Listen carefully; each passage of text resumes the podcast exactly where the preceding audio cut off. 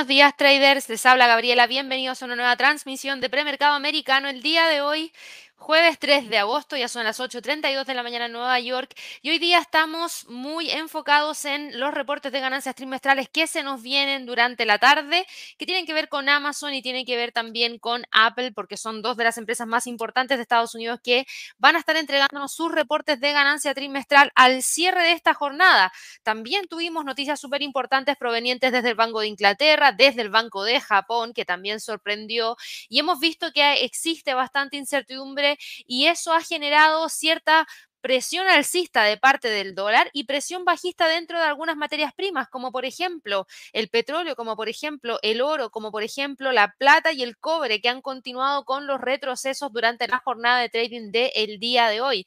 Así que hoy día yo les voy a estar hablando acerca de estas noticias que se acaban de reportar. Tuvimos nuevas peticiones de subsidio por desempleo para Estados Unidos, 227 mil completamente en línea con lo que el mercado estaba esperando. Los costos laborales unitarios para Estados Unidos quedaron en un 1, 6%. Eso yo diría que es una buena noticia porque Quiere decir que probablemente esos costos laborales unitarios al bajar no se traspasan con tanta fuerza hacia el consumidor final, lo que ayuda también a controlar en cierto grado los precios de los bienes y consumos que hoy en día, los bienes y servicios, perdón, que hoy en día consume la gran parte de la población en Estados Unidos, por ende eso podría ayudar a bajar las cifras de inflación. A las 9.45 vamos a tener el PMI de servicios para Estados Unidos. A las 10 de la mañana el PMI no manufacturero del ISM. Tenemos también los datos provenientes desde la zona euro, los datos provenientes desde la última decisión de política monetaria, que ya lo voy a revisar en detalle, pero que ha generado cierta presión hacia la baja de parte de la libra esterlina, que hoy día cae 0,40% y alcanzó el nivel de soporte que habíamos dejado acá en torno a la línea de tendencia alcista y en base a ese soporte 1 en términos mensuales en 1.261. Así que si ustedes se fijan, tenemos muchísimo de qué hablar. Además, tuvimos ya entregas de reportes trimestrales de algunas de las compañías más importantes dentro de... Eh, deme un segundito. Dentro de Estados Unidos y dentro de lo que tuvimos estaba Qualcomm, estaba Moderna, teníamos también a Southwest Airlines con información, tuvimos también movimientos súper importantes de parte de Albemarle, una caída de alrededor de un 8% después de los beneficios que nos entregó durante la jornada del día de ayer. Tenemos noticias para DoorDash, tenemos noticias para Roku, para Clorox, para Etsy, tenemos noticias también para otras compañías que no son las que ustedes normalmente me preguntan por ejemplo, Traiger, que está hoy día con una caída de alrededor de un 20, perdón, con un alza de alrededor de un 24% que está teniendo en el premercado durante esta jornada. Así que hay muchísimo de qué hablar el día de hoy y vamos a estar revisándolo en detalle durante este live. Entonces, para todas aquellas personas que nos están viendo por primera vez, por favor, no se olviden de suscribirse al canal. Recuerden darle clic a la campanita de notificaciones y ojalá que nos regalen muchísimos likes. Y también les quiero recordar a todas aquellas personas que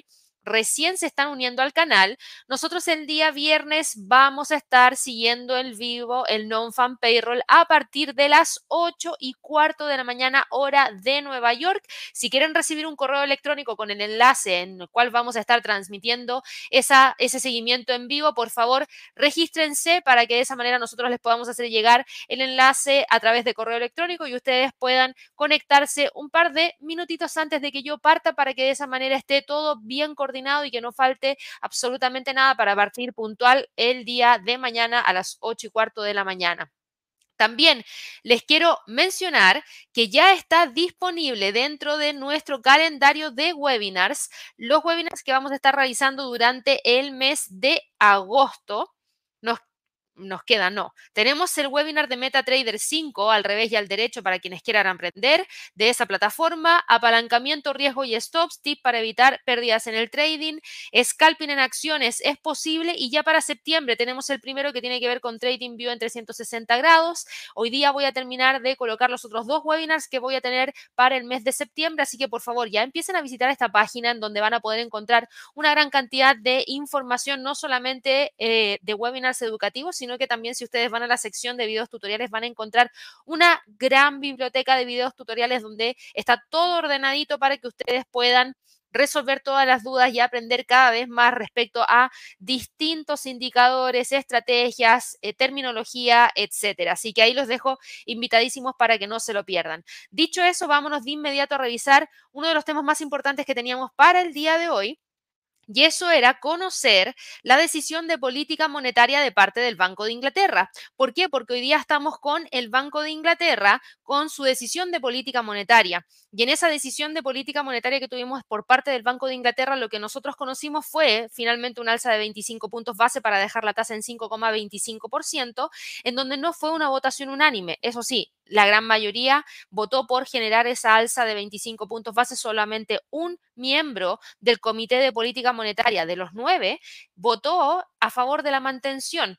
Ahora, eso, si ustedes se fijan, no generó un movimiento fuerte hacia el alza por parte del FTSE, porque igual un alza de la tasa de interés en este momento genera un poquitito de preocupación en el impacto que podría tener potencialmente dentro de la economía del Reino Unido, porque la tasa al llegar a 5,25% llegó al nivel más alto que se ha visto en los últimos 15 años y eso es eh, ya equivalente a la decimocuarta subida consecutiva.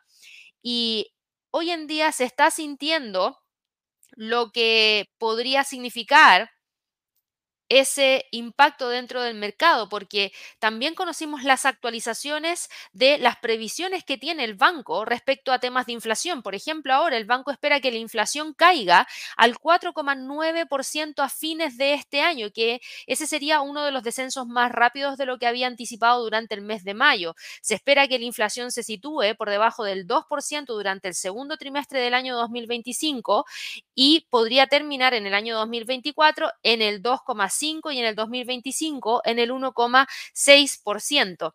Las previsiones supondrían un alivio para el primer ministro que en este caso es Sunak, quien había prometido reducir la inflación, a la mitad para fines de año cuando la tasa había alcanzado el 10% durante el mes de enero. Por otro lado, el ministro de Finanzas acogió con satisfacción la noticia, señaló que según las nuevas previsiones del banco, la inflación en general se situaría por debajo del 3% en el plazo de un año sin que la economía entre en recesión. Ahora, eso no todo el mundo lo cree y no todo el mercado está tan seguro de que vaya a ocurrir. El Banco Central claramente ha estado vigilando muy de cerca al mercado laboral en el país, que ha estado bastante tenso en el último tiempo, pero también es cierto que los últimos datos mostraron que la actividad laboral se suavizó considerablemente durante el mes de mayo. Ahora, el crecimiento salarial, por otro lado, sí que se mantuvo incómodamente fuerte para el banco con un aumento de los salarios regulares del sector privado hasta el 7,7% durante el mes de mayo. Y ustedes saben, con crecimientos salariales existe más dinero disponible en el bolsillo y eso significa mayor consumo, mayor gasto y manteniendo los precios en torno a los niveles actuales, lo que no ayuda a relajar la inflación. Entonces, claro, se sigue muy de cerca eso. Respecto a si realmente estamos alcanzando los máximos o no, aquí hay varias posturas porque... Em, hay muchos que hablan respecto a que esta alza de 25 puntos base da la impresión de que el Banco Central quiere dejar de subir las tasas de interés Podrían, porque podrían haberlo hecho también en 50 puntos base y no lo hicieron, pero igual gran parte del mercado espera que todavía sigan algún par de alzas más, por lo menos para dejar la tasa en torno a un 5,75%. Eso es lo que algunos analistas y economistas están proyectando para el cierre de este año 2023. Así que claro, como todavía existe la posibilidad de que existan esas mayores alzas porque no se les ha negado que podrían continuar, tenemos esta fuerte presión que se está sintiendo acá dentro del FTSE, pero que ojo, tampoco viene solo por eso. Si ustedes se fijan, está cayendo la bolsa en Asia, si ustedes se fijan, cae la bolsa en Europa y también cae la bolsa en Estados Unidos.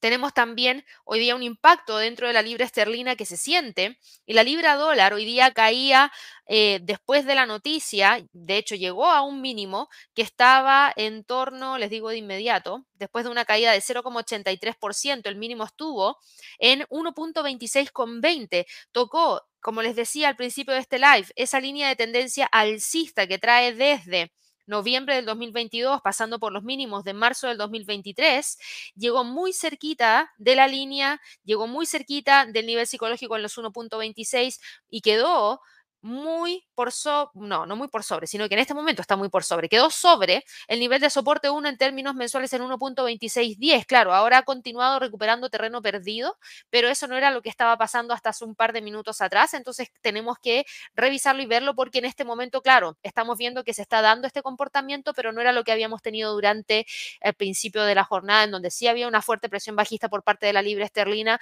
en donde sí se habían alcanzado estos niveles y finalmente nos terminamos quedando con el respeto de esa línea de tendencia alcista y rebotando nuevamente hacia el alza. ¿Esto significa que no podemos tener cambio de tendencia?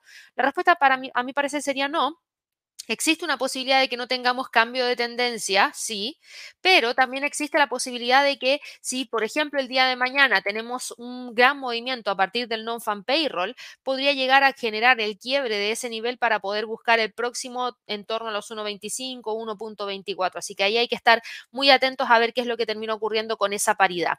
Esto era de lo más relevante hoy día, claro que sí, era de los temas más relevantes, pero también teníamos otro tema relevante que ha generado también bastante movimiento dentro de el yen japonés. Hoy día cae el dólar frente al yen, cae el euro frente al yen, cae la libra frente al yen y todas las contrapartes frente al yen están cayendo en este momento y están cayendo porque el Banco de Japón actuó por segunda vez esta semana para frenar las subidas de los rendimientos de los bonos soberanos de referencia, mostrando así su determinación de frenar los movimientos bruscos de los tipos, aunque también dejan margen para que suban. La medida pesó sobre el yen japonés y suscitó especulaciones sobre la tolerancia del Banco Central en cuanto a la magnitud de las subidas de los rendimientos. Ahora, Ojo, dos intervenciones no hacen un patrón, pero ahora los incrementos de 5 puntos base podrían ser la tolerancia del Banco de Japón a los movimientos al alza del rendimiento de la deuda pública japonesa a 10 años. Así que yo creo que ahí hay que estar muy atentos también con todo lo que va a estar ocurriendo con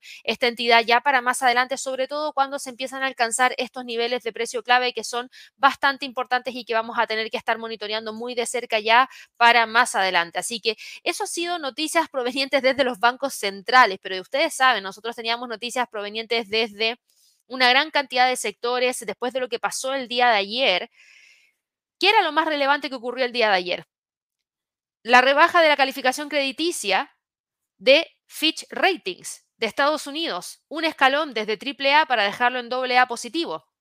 Y esto llevó a dos ex secretarios del Tesoro, Hank Paulson y Timothy Geithner, a instar a Estados Unidos, al gobierno principalmente, abordar los retos fiscales a lo largo de todo el resto del país, sobre todo después de que Bill Ackman está haciendo grandes apuestas contra los bonos del Tesoro estadounidense a 30 años. Recuerden que él es el fundador de Pershing Square Capital Management y dijo que su posición, ejecutada a través de opciones en lugar de ventas directas, es una cobertura contra el impacto de la subida de tasas de interés a largo plazo en las acciones.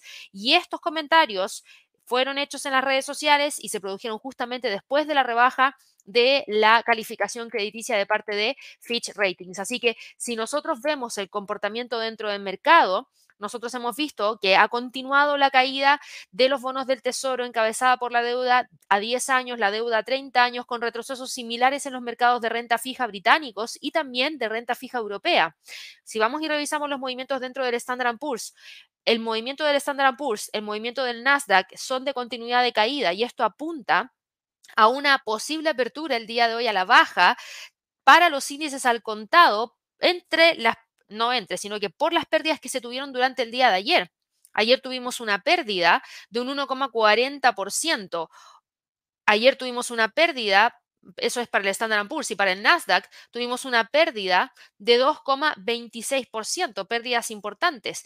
El Reino Unido, como lo estábamos viendo recién, era uno de los activos que estaba liderando la venta de acciones en Europa, mientras que Taiwán y Japón fueron los países asiáticos con peores resultados. Así que atención, porque aquí estamos viendo bastante movimiento dentro del mercado en términos generales que vamos a tener que terminar siguiendo ya para más adelante, pero esto es importante. Y por otro lado, también hay preocupación por Asia, específicamente en China, porque hay unas medidas enérgicas en China que son bastante relevantes. Las autoridades chinas están intensificando la represión de algunas transacciones de materias primas que consideran poco beneficiosas desde el punto de vista económico. Las autoridades han intensificado las investigaciones sobre operaciones que son sospecha en que se utilizan para obtener financiación barata o subvenciones del gobierno en lugar de servir a la economía real. Esto según comerciantes, esto según funcionarios con conocimiento de estas eh, investigaciones. Y hay cerca de 20 operadores, gestores de almacenes y ejecutivos de fundaciones, o mejor dicho, ejecutivos de fundiciones, que fueron entrevistados por Bloomberg desde abril, que están afirmando que las investigaciones han hecho que algunas empresas chinas se muestren más reacias a iniciar nuevos contratos de metales, de productos químicos y carbón ya han provocado la rescisión de algunos acuerdos de suministros existentes. Y esta información, claro que también genera incertidumbre a nivel local, y hoy día tenemos al Hang Seng cerrando con una caída de 0,49%, pero también explica en gran parte las caídas que hemos estado viendo dentro del mercado de metales en el, en el último tiempo. Hemos visto retrocesos bastante importantes para el cobre, para la plata, para el oro. También hemos visto algunos retrocesos interesantes por parte del oro, que también vienen unidos a una mayor fortaleza por parte del dólar. Por ende, aquí hay varias variables que vamos a tener que estar empezando a monitorear. Son muchas pelotas que tenemos dando vueltas en este momento. Esperamos que no se nos caiga ninguna, pero eh, hay hartas cosas que analizar al mismo tiempo y que generan los movimientos que hoy en día tenemos dentro del mercado. Así que eso es lo que ha estado pasando dentro de lo más relevante el día de hoy que ha estado afectando a la bolsa en el Reino Unido, a la bolsa en China, a la bolsa en Estados Unidos. Y me falta un tema que tiene que ver con el calendario económico, que tiene, y bueno, me faltan dos temas, uno el calendario económico y el otro reporte de ganancias trimestrales. Pero vamos con el calendario económico, porque hoy día Teníamos balanza comercial de Alemania, que terminó más alta de lo que el mercado esperaba. Tuvimos inflación para Suiza, que terminó en menos 0,1%. Y miren los datos de PMI de servicios de España, malos porque cayeron de 53.4 a 52,8. El PMI de servicios de Italia, malo porque cayó de 52,2 a 51,5. El PMI de servicios de Francia, malo porque cayó de 48.0 a 47.1. El de Alemania, malo porque cayó de 54,1 a 52,3. El de la zona euro, malo, porque cayó de 52 a 50.9 y se acerca a cruzar esa barrera de la línea de los 50 que nos pasaría hacia una contracción en el sector de servicios, lo que indicaría que esa economía está mucho más dañada por esta política monetaria tan restrictiva que se está llevando a cabo. Por ende, ¿hace sentido o no hace sentido que hoy día la bolsa en Europa también caiga? Hace completo sentido. Y miren el retroceso del Eurostock 50 después de haber alcanzado niveles máximos en torno a los 4.495, eh, tuvo un retroceso que nos terminó dejando en la zona de los 4.276, eso es un retroceso de 4,88% en este momento. Se respeta la línea de tendencia alcista, se respeta el nivel de soporte 1 en términos mensuales y de continuar cayendo, Claro que podría tratar de ir a buscar la parte inferior de esta lateralidad que venía manteniendo durante todas las, desde, mejor dicho, el mes de abril y que logró generar alguna pequeña salida que podemos catalogar como una salida puntual y no para confirmar un rompimiento mayor y que se dio durante los primeros días de agosto. El DAX en Alemania, por otro lado, Está hoy día con una caída de 0,68%. ¿Se acuerdan que ayer habíamos dejado marcado este nivel como un sólido nivel de soporte? Bueno, ayer lo rompió con el precio de cierre porque ayer cerró en 15.981 y hoy continuó con la caída, alcanzó la media móvil de 100, alcanzó el nivel de los 15.800 y ahí se está quedando. Por ende, ahora la zona más importante de soporte la tenemos acá. Si el precio logra generar la ruptura, podría continuar con la caída hacia los 15.512. Para el IBEX de España, finalmente el precio logró romper la línea de tendencia alcista, pero no logró quebrar el siguiente nivel de soporte que teníamos en base al soporte 1 mensual y en base a la media móvil de 100 periodos. De generar la ruptura podría tratar de ir a buscar esos 9.192. El CAC 40, el principal índice de Francia, cae 0,61%, está rompiendo los 7.280, que lo habíamos dejado marcado ahí. Yo les había dicho de hecho, eso era lo que les había dicho ayer. Ese puntito que habíamos dejado acá era un sólido nivel de soporte porque convergía una media móvil de 100, una media móvil de 50 y la acción del precio. Y finalmente el terminó generando la ruptura para ir a buscar el próximo nivel en torno a los 7193. En este momento todavía no genera el alcance de esa zona, pero vamos a tener que estar muy atentos a ver si es que se genera algo interesante ahí. De generar el quiebre podría tratar de ir a buscar la próxima zona en torno a los 7080. Para el FTSE del Reino Unido, que ya lo vimos al principio de este live, el retroceso fue bastante importante, pero también así fue el rechazo de la caída y ahora cotiza en 7496. Es muy probable que hoy día termine cerrando entre los 7543 y los 7444.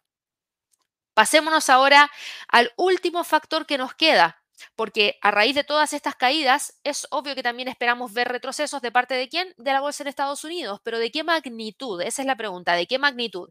Y en este momento nosotros estamos viendo que está presentando una caída leve, diría yo, no tan fuerte, y tenemos todo esto que hemos comentado que está dentro de nuestra juguera de variables que podrían afectar los precios, ¿cierto?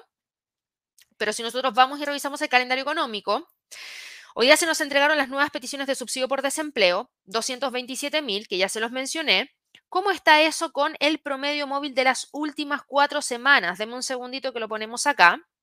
Y el promedio móvil de las últimas cuatro semanas es de exactamente, lo tengo acá. Acá está. 228.250, mucho mejor de mucho mejor que la lectura del mes anterior. Fíjense, hay menos gente solicitando desempleo en este último tiempo en comparación a la publicación que tuvimos la semana pasada. Por ende, es un dato bastante positivo para el mercado laboral porque con esto podríamos intuir que los datos de mañana podrían resultar buenos con una tasa de desempleo todavía baja. Y lo más interesante acá y que podría ayudar a relajar un poco la inflación no es exactamente este dato de las solicitudes de desempleo, para nada porque mientras más gente empleada haya, mm, es bueno para una economía, porque puede tener un ritmo de crecimiento bastante interesante también, pero eso es ideal cuando no hay una inflación alta, cuando la inflación está en torno al objetivo de la Fed. Entonces, claro, ahora nosotros por la condición actual de la inflación lo consideramos como algo negativo, pero en realidad, claro, si la inflación estuviera controlada, esto sería espectacular. A eso es lo que yo voy. Eh, el tema es que miren esto, los costos laborales unitarios esto sí que pegó un respiro. Y esto sí que pegó un respiro considerable. Fíjense en esto. voy a poner desde febrero del 2022, 0,3%, marzo 0,9%, mayo 11,6%, junio 12,6%, agosto 10,8%, septiembre 10,2%. ¿Cuándo teníamos y esto todo año 2022, ¿cuándo fue que se alcanzó los niveles más altos de inflación en Estados Unidos? Más o menos por esta fecha. Y en gran parte venían por las alzas dentro de los precios del petróleo y por los costos laborales que empezaron a subir drásticamente y que fueron traspasados hacia el consumidor final y que nosotros terminamos pagando y que terminó generando esta inflación tan fuerte. Pero ya para el cierre del 2022 empezamos a ver una caída 3,5% para noviembre, 2,4% para diciembre. Ya este año 1,1%, 3,2%. Yo diría pasamos un susto en mayo con ese 6,3%. En junio 4,2% y ahora se reportó en eh, esta oportunidad 1,6%. El año pasado, en esta misma fecha, ¿cuánto fue el número? 10,8%. En 2021, ¿cuál fue la fecha? Un 1%, ok, se parece más a lo que estaba pasando en el año 2021 que a lo que pasó en el año 2022. Y esa caída de 3,3 a 1,6%, claro que se agradece. Sobre todo también se agradece que el dato que se había reportado anteriormente había sido de 4,2%, pero terminó revisándose a la baja y terminó siendo ajustado a un 3,3%. Por ende, había sido más bajo. Y eso es lo que terminó entregándonos las cifras de inflación que nosotros terminamos conociendo en la última publicación. Así que muy bien por los costos laborales porque esto puede ayudar a que tengamos un mayor control de la inflación. Y esto viene un poco a rellenar esa teoría que empezamos a comentar aquí a través del canal de YouTube en los lives de premercado americano, por lo menos hace más de un mes atrás, donde yo les decía, ojo, las encuestas YOLS de ofertas de empleo, por un lado, están retrocediendo porque una cantidad interesante de empresas retiraron las ofertas disponibles, pero por otro lado, porque hay gente que está desempleada, que perdió esos puestos de trabajo y que hoy en día están llenando esos puestos de trabajo con esas ofertas laborales. Y yo les decía, eso permite que la tasa de desempleo siga estando baja, pero, pero, existe una gran posibilidad de que esos puestos de trabajo que estaban disponibles y que no se llenaban, no se llenaban porque tenían un salario más bajo. Pero cuando una persona pierde el trabajo, va a buscar lo próximo disponible que haya, independiente del salario que exista, porque sabe que la, situación no está tan fácil. Y eso se está viendo reflejado con lo que se presentó el día de hoy. Así que bien, porque esto podría ayudar a que la inflación continúe cayendo y eso podría ayudarnos también a tener menores alzas de tasas de interés para más adelante. Y así lo toma el mercado y así así es como hoy día reacciona por ejemplo, lo que estamos teniendo acá de parte del Standard Poor's, de parte del Nasdaq, de parte del Dow Jones, que podrían estar cayendo mucho más de lo que están cayendo hoy día. Y no están cayendo tanto, a eso es lo que voy. La caída está una rebaja en la calificación crediticia de Fitch Ratings es importante.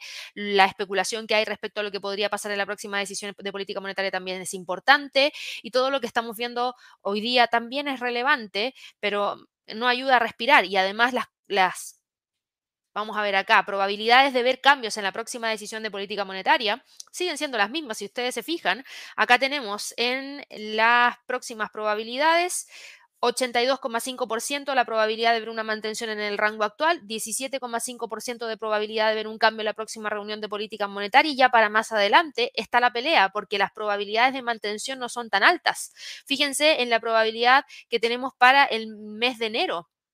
50,6%. Claro, se inclina un poquito más hacia un recorte, pero insisto, no es una probabilidad alta que nos deje tranquilos con el hecho de que quizás no vamos a tener más alzas durante el resto del año. Todavía podrían darse y eso el mercado no lo descarta y por eso también existe esa presión como la que estamos viendo el día de hoy. Y a esto, a esto tenemos que añadir los reportes de ganancias trimestrales. La semana pasada se conoció la primera ronda de resultados de las gigantes grandes tecnológicas, tuvimos una aceleración del crecimiento de Google, tuvimos una apuesta de meta por la inteligencia artificial, tuvimos preocupación por el CAPEX de Microsoft y Hoy día al cierre se van a publicar las cifras trimestrales de Apple, de Amazon, que deberían llegar después del cierre. Tanto los inversionistas como los economistas van a estar muy, pero muy, muy atentos a las cifras que estas dos empresas que cuentan con millones de empleados en todo el mundo, miles de millones de ingresos para consumidores y empresas y una capitalización bursátil que no deja de ascender a billones, por ende todos los ojos claramente están puestos ahí. Vamos a revisarlas de inmediato. Apple. ¿En qué está Apple? La acción de Apple ya ha subido, y aquí espero que alguien haya aprovechado ese rally alcista, porque fue una de las destacadas de principios de año. Apple, la acción ha subido ya un 54% este año. Y la visión de la empresa sobre muchas de sus verticales de negocio solo que nos va a proporcionar a nosotros un panorama económico más amplio de lo que está por venir. Los resultados de los servicios, ahí están los ojos. Los resultados de los servicios como la nube, como el App Store, eh, Apple Music, Apple Pay, etcétera, van a ser seguidos muy, pero muy, muy de cerca, al igual que los niveles de envíos del iPhone y las subidas de precios de los modelos Pro. También hay que escuchar la conferencia telefónica para poder conocer las menciones a la inteligencia artificial, el nuevo auricular de realidad virtual, la situación en mercados de ultramar como la India, ojito con eso, y el posible impacto de una escalada en la guerra de semiconductores que se está llevando hoy en día entre China y Estados Unidos que no podemos obviar tampoco. Hoy día, si nosotros revisamos el movimiento de premercado que está teniendo Apple antes de la publicación, Apple en este momento está con una caída de 0,44%. Rompió la línea de tendencia alcista que traía desde el día 5 de enero del año 2023 ayer, sí, pero no es una ruptura que sea tan decidora. Para hablar de una ruptura decidora y de un cambio de tendencia importante de parte de esta compañía, yo me apoyaría personalmente, y esto no es una recomendación, es lo que yo haría, me apoyaría de eso. Me apoyaría de el retroceso de Fibonacci, por ende, fíjense a dónde converge, justo a la zona de los 182,50, en donde tendríamos que confirmar el, el rompimiento, perdón, de la media móvil de 50, del S2 en términos mensuales, de los 182,50, de un 28, de un 28,2% y un 23,6% de un Fibonacci. O sea, esta zona de aquí es clave. Por ende, esta caída a mí personalmente no me preocupa. Hoy día la acción está cayendo más, claro que sí, 0,43% y nos deja en 191,76. Podría continuar con la caída hacia los 189,29 sin ningún problema, claro que sí, pero yo creo que aquí va a tener algún tipo de freno y probablemente podría dar la vuelta y tratar de quedarse dentro de esta zona. Así que eso es lo que tenemos por lo menos para Apple. ¿Qué pasa con Amazon? Vamos a verlo acá de inmediato. Amazon eh, es otra historia, porque Amazon hoy día no está cayendo. Amazon está con un movimiento de alza leve de 0,09%, pero también es otra la historia que tenemos para Amazon, porque a diferencia de Apple, Apple está generando, o no, mejor dicho, Apple generó máximos históricos. Amazon todavía no logra recuperar las resistencias que teníamos. Y si nosotros hablamos acerca de lo que podría ser Amazon, bueno, este que es el gigante del comercio electrónico, ha tenido igualmente un gran repunte durante todo este año, desde principios de año hasta ahora, con las acciones disparándose también casi un 50% en el transcurso de lo que llevamos de este año 2023, súper bien. Y además de su Prime Day en julio, que fue el día de mayores ventas en su historia. Por ende, hay mucha expectativa respecto a ese Prime Day, porque julio cae dentro del segundo trimestre del año. Ahí fue cuando se hizo el corte y justo el Prime Day cayó en julio. Ahora, hay impulsos en farmacia, impulsos en comestibles que también probablemente van a ser discutidos. Sin embargo, las métricas más importantes probablemente van a ser las perspectivas que se nos entreguen de Amazon Web Services, la plataforma de computación en la nube de la compañía, así como también la fortaleza en el streaming y publicidad que se va a ver compensada por la desaceleración del gasto de los consumidores y las empresas. Y saben que yo creo que en el streaming tiene un punto muy a favor Amazon Prime. Eh, yo les comentaba la otra vez, em, yo he probado varios eh, servicios de streaming y me quedo con dos.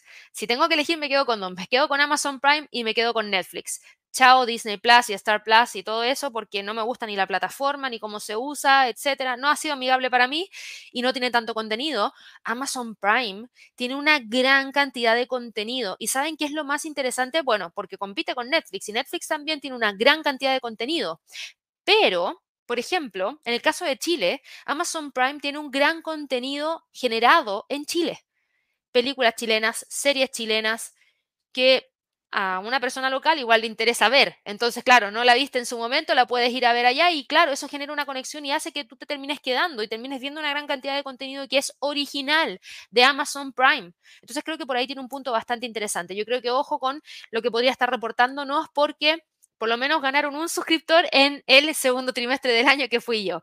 Ahora, eh, en cuanto a los niveles actuales de la acción, cotiza en 128,29. El precio está empujando desde esta línea de tendencia alcista, quedándose sobre el soporte 1 en términos mensuales, sobre la media móvil de 50 periodos, tratando de dar la vuelta y llegar a esos 132 en extensión, 135, a ver si logra generar el rompimiento. Eh, hay que ver y estar muy atentos a la volatilidad que podría generarse. Ahí Javier los va a estar acompañando en vivo y en directo a través de el canal de YouTube con el cierre y revisando toda esta información para que lo tengan muy, muy en mente. Así que eso es lo que tenemos para el día de hoy, 135.23, 124.90 como niveles más importantes en términos de soporte y de resistencia. Ahora, aparte de esto, teníamos otras empresas que habían entregado sus reportes de ganancias trimestrales. Claro que sí, nos vamos a ir de inmediato.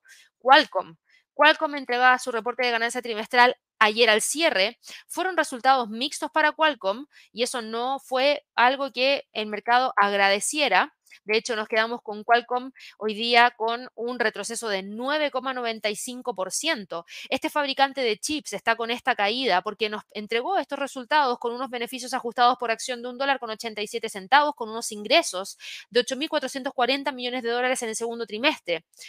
Qualcomm también ofreció unas previsiones moderadas y señaló la debilidad de las ventas de chips para teléfonos inteligentes. Ojo ahí, no es el primero que habla de que las ventas de chips de teléfonos inteligentes están cayendo. Eso puede ser una consecuencia de una menor demanda, por ende también nos puede servir para la entrega de reportes trimestrales de Apple, en donde podríamos ver una caída en la demanda y que es algo que ya veníamos comentando con Javier, que es lo que esperamos que quizás reporte por el simple hecho de... Eh, que está pasando dentro de la industria en términos generales. Ahora, Deutsche Bank rebajó las acciones de comprar a mantener. Tras el informe, JP Morgan y UBS mantuvieron sus respectivas calificaciones de sobreponderar y también de neutral, pero eso es lo que está pasando el día de hoy, así que esto también está generando un movimiento para Nvidia, lo vamos a ver acá de inmediato. Para Nvidia, eso es un movimiento de caída de un 1,19% y tiene mucho sentido, porque si a Qualcomm no le va bien, a AMD le fue bien, pero después tampoco fue espectacular, finalmente termina retrocediendo y ahora está cotizando en 437,45, rompiendo esos 4,40 y en búsqueda de esos 426,87. Además de Qualcomm, ¿qué otra compañía teníamos en la mira? Moderna. Moderna era otra de las compañías que teníamos que estar monitoreando. Ahí, si Sonia está por ahí, que siempre me pregunta por Moderna. Lamento, eh, no, no lamento, de hecho no. Ahí es donde me equivoco a veces porque veo tantas caídas, tantas alzas que de repente tengo que corregirme, pero venía subiendo tras la entrega de su reporte trimestral, pero claro, después de eso, con los movimientos que ha presentado el mercado en general, ahora cae 0,97%. Su reporte de ganancia trimestral era de un 3, una pérdida de 3,62 dólares por acción, que era menor a la pérdida que el mercado esperaba, y unos ingresos que superaron la estimación del mercado en 11,81%. ¿Ya? Eh, las acciones sí que habían subido después de que la empresa publicara los resultados, porque igual fueron buenos números a pesar de registrar pérdidas trimestrales, porque fue una pérdida menor de lo que el mercado esperaba, pero Moderna había elevado las perspectivas para todo el año de su vacuna de COVID, su único producto comercializable, y eso era lo que el mercado estaba viendo como algo positivo. Entonces ahora si ustedes se preguntan por qué está cayendo, bueno, porque no es suficiente, lamentablemente, y además el mercado en general está cayendo y eso también empuja a Moderna hacia la baja y en este momento estamos viendo que la acción está en búsqueda del nivel de soporte en torno a la zona de los 109, entre los 110 y los 109. Tuvimos también movimientos interesantes de parte de Alve Marle. Alve Marle, acá está. ¿Por qué? Porque Albemarle también nos entregó su reporte de ganancia trimestral.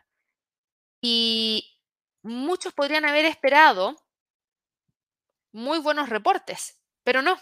¿Y quién se explica qué pasa con Albemarle? ¿Cómo estaba el precio del litio hace un año atrás y cómo estaba el precio del litio en el segundo trimestre del año? Lo mencionamos en su momento, por favor, espero que no se lo hayan olvidado. Y también recuerden que eso fue lo que pasó y lo que terminó impactando también a, por ejemplo, los reportes trimestrales de Chevron, ExxonMobil, a al ver, mejor dicho, una caída de los precios del petróleo en comparación al año anterior. Y claro, tuvimos un muy buen beneficio por acción. 7.33 superó la estimación del mercado en un 63,59%, o sea, excelente. Pero los ingresos no llegaron, quedaron por debajo en un 1,94% y al Marle, después de, esta, de este resultado, tuvo un movimiento que no le permitió tener un gran salto. Pero, y aquí es donde viene la vuelta, porque hay una estimación de que las perspectivas para más adelante van a ser mejores por un incremento en la demanda de vehículos eléctricos, por ende los ingresos también deberían ir incrementándose y si bien los ingresos no alcanzaron los 2.370 millones de dólares, igual quedaron muy cerquita de esos 2.417, 2.430, que era lo que el mercado estaba esperando. Así que no se le castiga tanto y ha logrado recuperar el impulso y ahora está subiendo 6,71% y cotiza en 216 dólares con 50 centavos.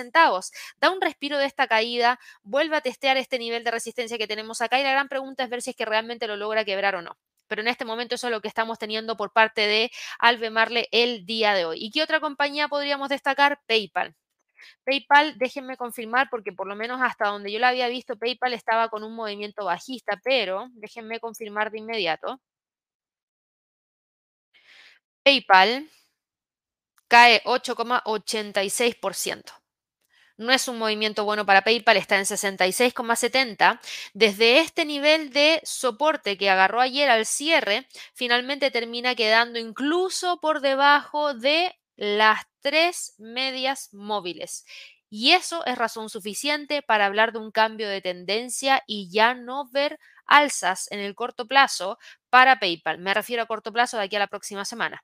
Por favor quedan por debajo del pivote, por debajo de la línea de tendencia alcista y por debajo de tres medias móviles, razón suficiente como para poder hablar de este sesgo bajista. Yo se los había mencionado. Si PayPal logra quedarse sobre la línea tras entrega de reporte trimestral, creo que existe una posibilidad de que fuera a buscar los 78.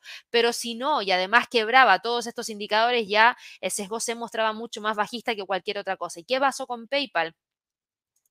PayPal nos entregó un muy buen reporte de ganancia trimestral también, pero pero la, eh, a ver, ¿cómo decirlo? Estuvieron en línea con lo que el mercado esperaba, no hubo una gran sorpresa, el mercado quedó ahí, muy tibio y sin grandes expectativas para lo que resta del año. Y eso fue lo que terminó generando este castigo de parte de esta acción que está con este movimiento tan importante hacia la baja. Así que eso es lo que ha pasado dentro del mercado. Eh, hoy día tenemos al Standard Poor's retrocediendo, ya salió de esa zona chiquitita que teníamos ahí marcada y alcanzó los 4.500, por ende olvidémonos de esto, que ya es historia. Rompió la línea de tendencia hacia el alza que traíamos acá. Ese rompimiento de los 4.500, ojo que el precio podría, si continúa con la caída, ir a buscar los 4.447. El Dow Jones cae 0,24%. Atentos a nivel de soporte actual porque si logra quebrar podría buscar el pivote mensual en 34.974. El Nasdaq está con una caída de 0,50%, está rompiendo los 15.400 y desde ahí podría tratar de ir a buscar los 15.160. El Russell, por otro lado, cae 0,19% y se está quedando ahí en los 1963, entre los 1980 y 1940. Estamos con un sentimiento más bajista por todas estas razones que yo les he comentado y no se espera que haya algún gran cambio, por lo menos a la espera de lo que puedan ser los reportes de Apple y de Amazon. A raíz de esta mayor aversión al riesgo, cae el Bitcoin 0,11, 0,14%, pero sigue estando ahí. El Bitcoin no quiere ceder esos 29.180. Ayer, por más que trató de romper, volvió a quedarse sobre esa zona y ahora mismo está justamente ahí. Ethereum cotiza en 1838, sigue manteniendo los 1821 como un sólido nivel de soporte, por ende no ha cambiado mucho la configuración que trae. El eh, XRP sí que rompió y fíjense que está a punto de alcanzar esos 0,64,72 que se vería como uno de los niveles más interesantes a evaluar en relación a la línea de tendencia bajista que podemos trazar acá. Es una línea de tendencia bajista bastante pronunciada que en este momento el precio mantiene y que nos empuja hacia esos 0,64,72. Por ende, ¿cómo está Coinbase hoy día con los movimientos que se están presentando? Coinbase el día de hoy está con un movimiento de caída de un 1,61%, está en 88,97 y eso nos puede dejar con eh, la búsqueda del rompimiento de ese nivel de los 88 con de los 88, sí que es un 38.2% de un Fibonacci y que nos podría llevar hacia esa próxima zona en torno a los 80. ¿Qué pasa con las divisas? Con todo esto que hemos estado escuchando, fíjense con esa con esa salida de flujos de capitales del mercado accionario hacia el mercado de Estados Unidos y tras ver un sólido mercado laboral, existe todavía esa especulación de que mañana los datos salgan buenos y que se genere mayor especulación de que podríamos tener una próxima alza de aquí al cierre del año. El dólar ha ganado terreno. Y fíjense que alcanzó el nivel que habíamos dejado hoy en 102,80. Ese nivel a monitorear para hoy día, claro que sí, la próxima resistencia yo la dejaría ya en relación a la acción del precio que teníamos acá, cercano a los 103,50. El euro dólar sigue manteniendo la línea de tendencia alcista, sigue manteniendo el 50% de ese Fibonacci, sigue manteniendo la media móvil de 100 y la media móvil de 50 como niveles de soporte y eso significa que está respetando los 1.090. La libra frente al dólar norteamericano, ya lo habíamos visto, el nivel más importante de soporte para el día de hoy está en 1.26. El dólar frente al yen, después de lo que pasó con el Banco de Japón, termina quedándose entre los 143.50 y la zona de los 142.50 el dólar norteamericano frente al canadiense está buscando el rompimiento de la resistencia de los 1.33,70, a ver si es que logra generar la ruptura para ir a buscar el próximo nivel en torno a la media móvil de 100 en 1.34. Está ganando terreno porque el petróleo está depreciándose y eso también deprecia al dólar canadiense. El australiano frente al dólar norteamericano hoy día se encuentra con un movimiento de caída de 0,16% que todavía no logra alcanzar los 0,65, pero que se ve que todavía sigue encaminado y con posibilidades de poder alcanzarlo. El dólar neozelandés frente al dólar cae 0,22% y está buscando esos 0,60,40. El dólar frente al franco suizo en este momento se encuentra operando en 0,87,60 y se queda ahí en 0,87,6. De continuar con la caída podría buscar los 0,87. El dólar frente al peso mexicano se encuentra en este momento con un alza de un 1,49%. Atentos, por favor, a lo que está pasando. Nosotros teníamos los 17 que quebró con muchísima fuerza el día de hoy. Al romper, rompió la línea de tendencia bajista de corto plazo, rompió la media móvil de 50, rompió la resistencia a través de la acción del precio donde teníamos una R1 en términos mensuales, rompió la línea de tendencia bajista de más corto plazo y estuvo a punto de romper los 17,40. Así que ojo con esa fuerte fortaleza que está teniendo en este momento el dólar frente al peso mexicano. Algo muy similar que está pasando con el dólar frente al peso chileno, que continúa con el empuje alcista y en este momento cotiza en 857. Está buscando esos 860. Ayer hablábamos y ¿qué fue lo que dijimos? Si el precio logra romper los 846 y cerrar sobre ese nivel, es probable que llegue a los 855. Listo. Ahí llegó. El día de hoy. Ayer tocó, pero retrocedió. Hoy día está rompiendo. Tiene los 859 con 58, eh, que es una R1 a nivel eh, en términos mensuales. El dólar a, a nivel global ha mantenido su racha alcista por cuarto día impactando negativamente al resto de todas las divisas, que era justamente lo que estábamos viendo. Y en el plano chileno, desde el día lunes se ha mantenido la presión compradora principalmente por inversionistas extranjeros. Hay algunos institucionales locales que han frenado el rally del dólar en la zona de los 850, vendiendo algunas posiciones largas acumuladas alrededor de la zona de los 800. Todavía predomina la visión negativa para el peso chileno tras el último recorte de 100 puntos base y el mensaje para las próximas decisiones y además, por favor, fíjense en lo siguiente. Estamos viendo que el, el Ministerio de Hacienda, mejor dicho, se mantiene todavía con las subastas de ventas que son de 100 millones de dólares y el Banco Central todavía continúa con sus renovaciones de forward que son alrededor de 242 eh, y con compras por alrededor de 40 millones de dólares. Entonces, claro, nosotros seguimos viendo esta continuidad de las alzas por esta debilidad del peso chileno. ¿Y qué es lo único que podría apreciar al peso chileno y frenar esta alza frente al dólar? Que el precio del cobre suba. Pero como China preocupa tanto y le han entregado tantos estímulos y todavía no repunta, no hay expectativas de mayores demandas de cobre. Por ende, eso no empuja el precio hacia el alza y eso no empuja el peso chileno al alza y por eso el dólar está subiendo de la manera en la cual está subiendo. Ojo con esos 8,59,58. Desde ahí yo creo que podríamos tener un freno bastante interesante en relación a los máximos que tuvimos durante enero de este año. Eh, y de hecho, sí, el máximo anual lo vamos a dejar ahí. El freno lo podríamos tener en el máximo anual y el máximo anual estuvo el 3 de enero en 866,55. Ojo que si rompe los 859,58 podría llegar a esos 866,55 y estar atentos a ver qué pasa ahí, porque ahí podría pegar el freno y volver a retroceder siempre y cuando el precio del cobre se aprecie y también el dólar relaje un poquitito, pero si no, podríamos ver una continuidad hacia la zona de los 8,87,35. El dólar frente al peso colombiano pasa por lo mismo que estamos comentando ahora. Tenemos 0.21% de movimiento alcista, rompió la línea de tendencia bajista que traía desde el 28 de abril y ahora mismo tímidamente está intentando mantenerse sobre el nivel de los 4.050 que lo está usando como soporte.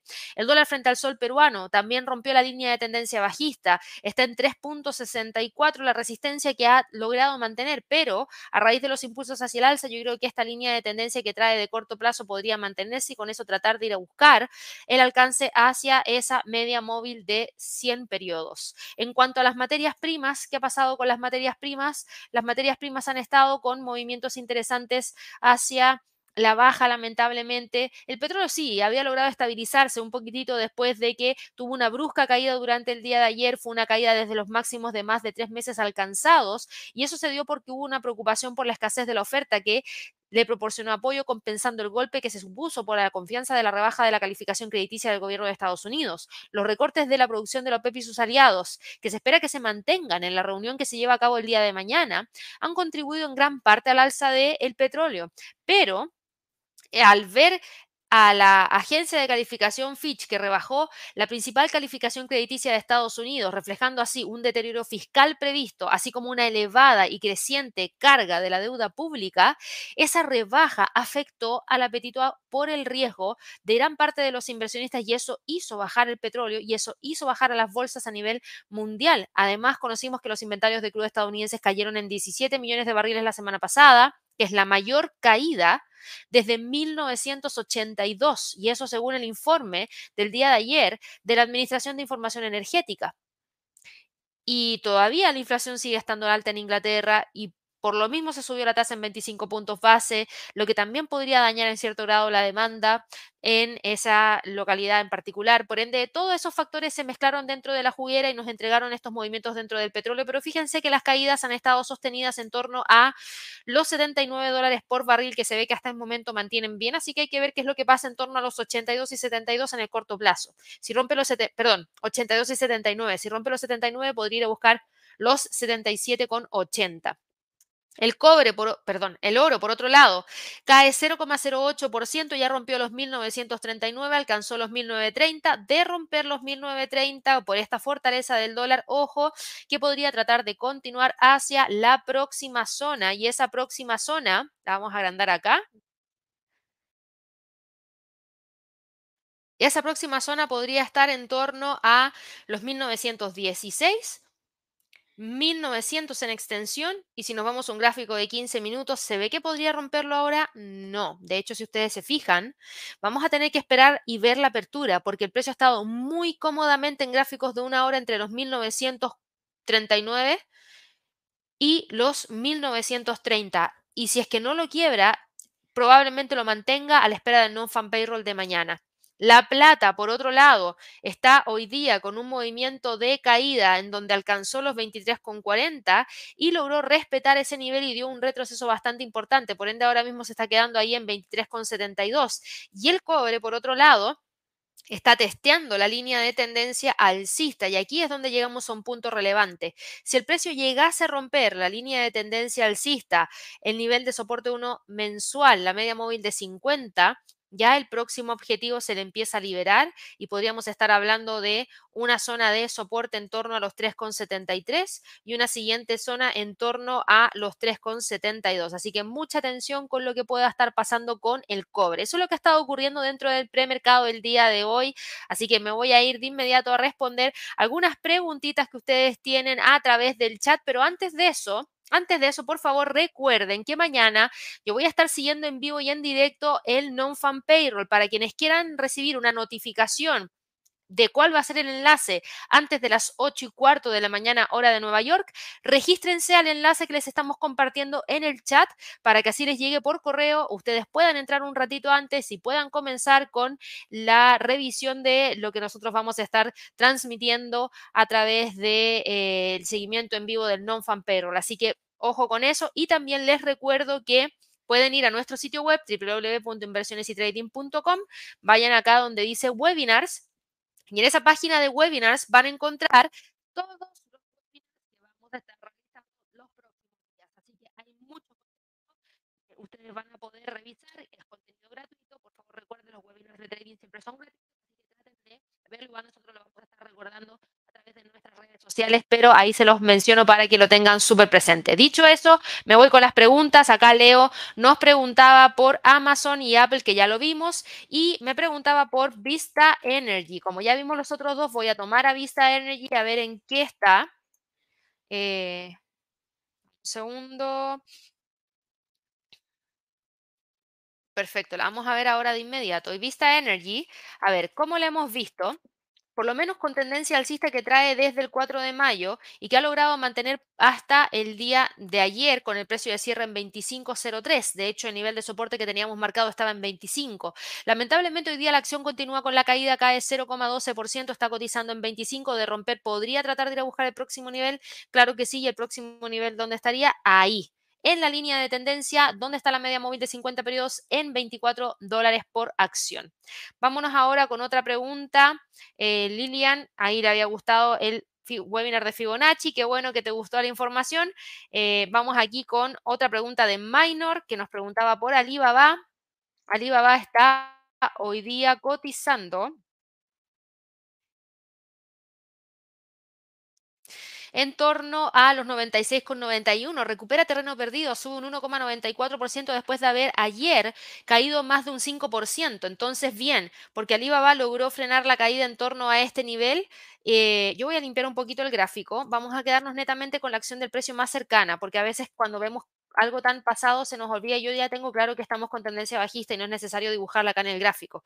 Em, tenemos esta línea de tendencia alcista que estuvo a punto, a punto yo diría de quebrarse y vamos a usar un Fibonacci del mínimo al máximo y claro, el precio lo, logró romper el 23.6% del Fibonacci, pero hoy día con el movimiento hacia el alza se estaría quedando justo sobre ese nivel y justo la línea de tendencia alcista. Así que atención, que yo creo que todavía no quiere dar ese brazo a torcer y quiere mantener la línea de tendencia hacia el alza.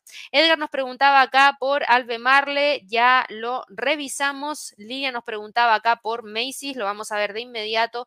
Macy's está hoy día con un movimiento de caída, que es una caída leve de 0,13%. Ahora sí te tengo que decir, Lilian, que Macy's, lamentablemente, como ha existido mucho eh, consumo discrecional, no ha tenido un gran empuje hacia el alza. La acción sí, trae una pendiente alcista de corto plazo, pero fíjate todo lo que le ha costado romper los 16,60. De hecho, podríamos estar hablando de ese nivel que se respeta prácticamente desde abril del 2023. Y hoy día estamos viendo que después del gap bajista con el que abrió ayer y que terminó cerrando con una caída de un 2.02%, continúa presionando hacia la baja y en este momento cotiza en 15,98. Así que mucho ojito con la línea de tendencia alcista, porque hasta el momento la mantiene, pero podría llegar a generar el rompimiento de ese nivel. Sandra nos preguntaba por Alibaba, ya la revisamos. Buenos días para Gasaya, me preguntaba acá por Berkshire, la vamos a ver porque hace rato que no la vemos. ¿En qué está Berkshire Hathaway el día de hoy? Eso es brk.b.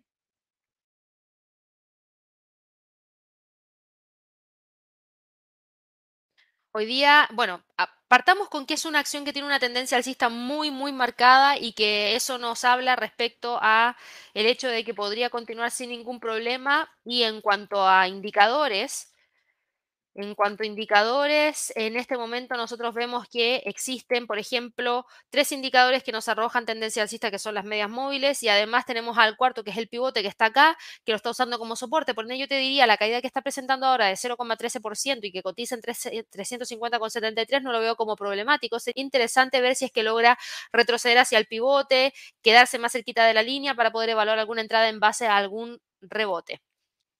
Vamos aquí con otras preguntitas a través del chat. Miguel Ángel nos, saludaba desde Costa Rica. Oricel, eh, mira, nos dice Gaby, me llegó el webinar de Fibonacci, pero no me abre. ¿Cómo no te abre? ¿No te abre el enlace, Oricel? Buenos días para ti. Mira, vamos a revisarlo. Cualquier cosa te voy a estar avisando. Buenos días para Verónica, buenos días para Ana Isabel, que nos preguntaba por el oro que ya lo vimos. Jorge nos preguntaba por Pfizer y también por Tesla. Voy a ver a Tesla porque yo sé que más de alguno me va a preguntar por Tesla, así que también voy a aprovechar de verla. Pero voy a ver acá a Pfizer. Pfizer hoy día está con una caída de 0,25%, cotiza en 35,26, podría continuar con el retroceso hacia los 35. Lamentablemente no logra ceder con esa presión tan marcada hacia la baja que en este momento está teniendo. Tesla en este momento está cotizando con una caída de 0,88%, por ende ya nos empezamos a olvidar un poquitito de esos 254 dólares por acción. El precio está quedándose muy cerca del soporte 1 y de la media móvil de 50 porque está cotizando en 251,85. Vámonos ahora acá con otra preguntita. Eh, John, buenos días para ti. MSE, ya hablamos acerca de PayPal. Jorge me dice, por favor, revisemos a Microsoft. Claro que sí. Microsoft Corporation, que ha tenido movimientos bastante interesantes en el último tiempo eh, y que ayer la habíamos dejado en esta zona, fíjate que continúa con la caída 0,55% y está en 325,70. Ese es un rompimiento de un nivel de soporte importante pero por favor no pierdas el contexto de que todavía Microsoft mantiene una línea de tendencia hacia el alza anual, que es la que trae acá y acaba de abrir la bolsa en Estados Unidos y abrió con un gap bajista y ahora tenemos que esperar y ver qué es lo que pasa con Amazon y qué es lo que pasa con Apple. Si reportan mal, Microsoft podría continuar cayéndose los 320, claro que sí, incluso podría tratar de buscar los 310, ¿por qué no? Y ahí evaluar si es que realmente quiebra o no quiebra la tendencia. ¿Quebró esta línea de tendencia alcista? Sí, pero esta es una línea de tendencia alcista más pronunciada que traía desde el 13 de marzo. Todavía sigue manteniendo la línea de tendencia hacia el alza que se trae desde el 9 de enero. Por ende, todavía no podemos hablar de un cambio de tendencia de largo plazo, no de un cambio de tendencia anual porque todavía sigue vigente. Así que mucho ojo. Ahora fíjate en esto. Tuvimos la apertura y después de la apertura ha tratado de recuperar algo del terreno perdido para tratar de quedarse lo más cercano a esta zona que teníamos marcada acá en rojo, que es uno de los niveles de soporte más importantes que traía por lo menos en el último tiempo desde junio del 2023. Vamos a ir acá con eh, otras preguntitas más. Tengo aquí Eh, saludos de Alberto que nos decía, los buenos resultados de Albemarle en utilidad por acción auguran buenos resultados para SQM. Buena pregunta, muy buena pregunta. Ya abrió la bolsa en Estados Unidos y SQM abrió con un gap alcista. 1,87% de movimiento hacia el alza a raíz de los resultados de Albemarle. Y fíjate que acá vamos a tener que mirar lo siguiente. ¿Esto podría ser un buen augurio para los resultados de SQM? Sí, podría ser un buen augurio, pero igual pueden sorprender de otra manera. Yo me quedaría con los 74. Si rompe los 74, queda sobre la media móvil de 50, la media móvil de 100, la línea de tendencia bajista y además por esa resistencia que traíamos acá durante todo este periodo que teníamos acá. Vamos aquí con otras preguntas. segundito.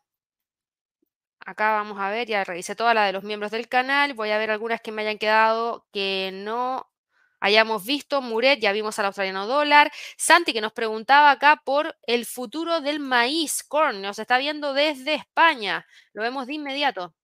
Corn. El futuro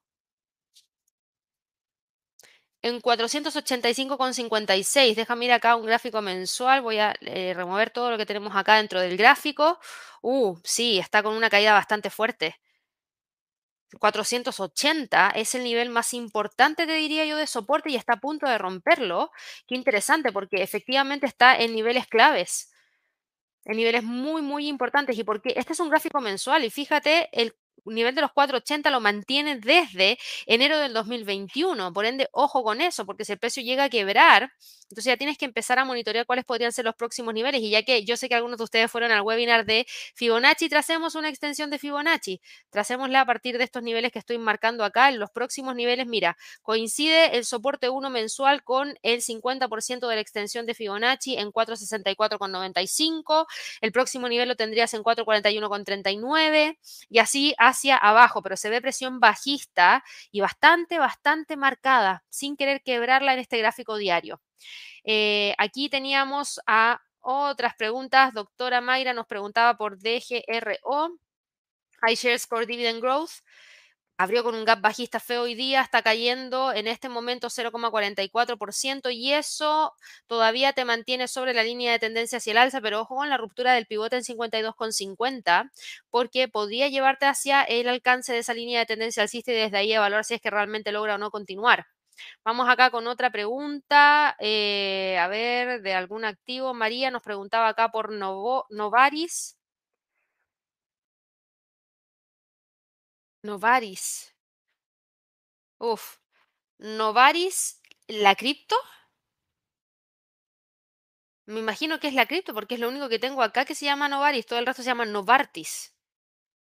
Pero creo que esta cripto no me han preguntado nunca antes. No, me la voy a saltar, María, porque no sé si si realmente te refieres a esto o no. Eh, me voy acá con una pregunta de Alberto que nos preguntaba por Occidental Petroleum. La vamos a ver acá de inmediato porque Occidental Petroleum también estaba en la mira por reportes de ganancias trimestrales y esto fue lo que pasó, mal reporte de ganancia trimestral. Igual ayer les había comentado que existía una posibilidad, dado los reportes que nos había entregado Chevron Exxon, donde nos hablaban de unos ingresos menores a raíz de unos precios de petróleo más bajos. Hoy día abrió a la baja, cae 2% en este momento Occidental Petroleum, pero está intentando respetar esa media móvil de 100 periodos que está en 60,13. Por ende, el nivel más importante para el día de hoy, Alberto, serían los 60 dólares por acción. Me voy a ir ahora a revisar en qué estado el mercado. Apple abrió con una caída mayor que ha ido profundizando, está retrocediendo 0,66%, eh, cotiza en 191,26, Alphabet cae 0,57 y reingresó a este rango. ojo con el pivote en 127,27. Meta cae 0,63% y logró sostener el pivote en 309,88. Amazon está con una caída de un 1,15%. Atentos que si continúa cayendo podría buscar los 124,90. Tesla, ya lo habíamos visto, abrió a la baja pero ha recuperado terreno perdido y ahora tan solo acumula una caída de 0,07%. Microsoft también abrió con una caída importante, pero ahora tan solo cae 0,14%. Moderna ha recuperado en gran parte la caída que había presentado en el premercado y ahora cotiza en 113,13. Chevron está al alza, sube 0,11%. Exxon sube 0,70%. No hay cambios ni para Exxon ni para Chevron. Netflix sube 0,09% y se mantiene sobre la media móvil de 50. American Airlines cae 0,63%. Pero fíjense que tras la apertura ha logrado recuperar terreno perdido. Parece que va a mantener el soporte de los 15,60. Cae un 1,13% y está a punto de ir a buscar esos 18 dólares por acción. Pepsi está en este, PepsiCo, mejor dicho, está en este momento cotizando en 188. Disney está con una caída de 0,43% y sigue oscilando entre los 86 y los 85.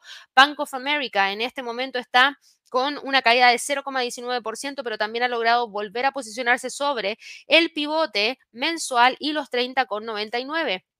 Albemarle sube 3,29%, no logró romper los 2,16 y de hecho hubo toma de ganancia en torno a esa zona y el precio retrocedió. Nvidia, después de venir con un premercado bajista, ahora sube 0, bueno, se queda ahí, entre 0,04 positivo y negativo. AMD sube 0,89%, logra frenar la caída y se mantiene firme sobre los 107,22. En Face Energy está recuperando terreno perdido, sube un 1,34% y en cuanto a la bolsa en Estados Unidos, la apertura para las tecnológicas ha sido menos bajista, por ende el Nasdaq está cayendo, pero cayendo menos de lo que estaba cayendo en algún punto y cae tan solo 0,32%. El Standard Poor's cae 0,41%, todavía está ahí dando la pelea a los 4.500. El Dow Jones cae 0,27% y todavía sostiene los 35.207, ojo con eso. Y el Russell cae 0,41%, sigue operando entre los 1980 y 1940. Así que bueno, con eso ya voy terminando la transmisión del día de hoy para todas las personas que nos están viendo por primera vez. No se olviden de suscribirse al canal. Recuerden darle clic a la campanita de notificaciones y ojalá que nos regalen muchísimos likes. Que esté muy bien y nos vemos en un ratito más, 11 de la mañana, en Alerta Forex a través de nuestro canal de YouTube. Que esté muy bien. Hasta luego.